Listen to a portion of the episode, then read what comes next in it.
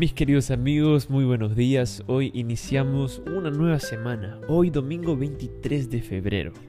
Tenemos una meditación más. Esta meditación joven del 2020 está siendo una bendición para mí y yo sé que también está siendo una bendición para ti. Hoy el título es El reino de Dios. Y el versículo se encuentra en Mateo 4:17. Desde entonces comenzó Jesús a predicar y a decir, arrepentidos porque el reino de los cielos se ha acercado. El tema central del ministerio de Jesús es el reino de Dios. Esta expresión aparece 55 veces en Mateo, 14 veces en Marcos, y unas 40 veces en Lucas, y 5 veces en el Evangelio de Juan. ¿Qué es exactamente el reino de Dios? La mayoría de los estudiosos de la Biblia creen que el reino se refiere al gobierno de Dios en nuestros corazones y en nuestras relaciones. Y no es exactamente un lugar, sino un estilo de vida. Jesús vino a la tierra para revelar a Dios y destruir el pecado. Era el Dios vivo, caminando entre la gente, invitándola a obedecer. Dios se convirtió en ciudadano del mundo, caminó con los hombres, comió su comida, durmió en sus casas, llegó a sus vidas y amó a las personas una a una.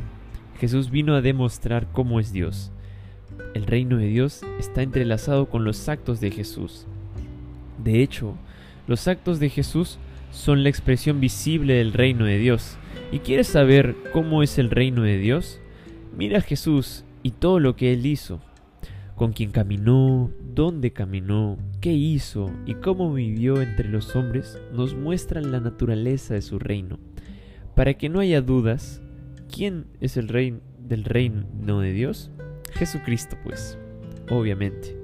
Pero el reino que Jesús anunció no era el reino popular, ¿no? De fuerza, de poder y autoridad que se esperaba, ¿no? Como pueblo escogido. La esperanza de Israel era que el Mesías viniera se sentara para siempre en el trono de la nación y que su reino fuera restaurado para siempre.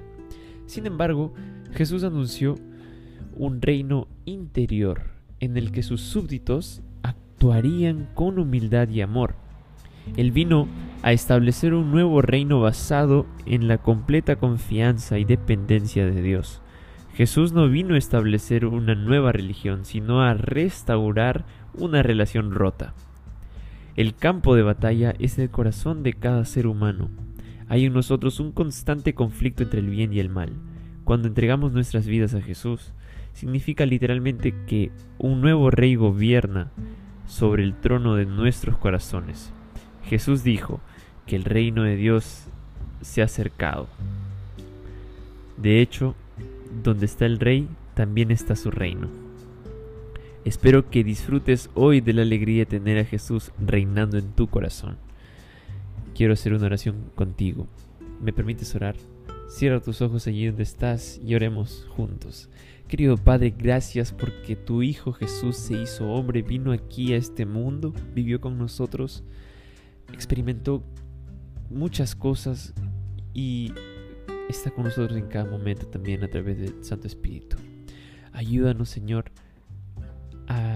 dejar que Jesús viva en nuestros corazones, que ese reino esté con nosotros, Señor. Señor, sé tú el rey de nuestras vidas y te entregamos todo a ti. Bendice a mis amigos que están recibiendo esta meditación y toca sus corazones para que puedan buscarte más. Oramos en el santísimo nombre de Jesús. Amén.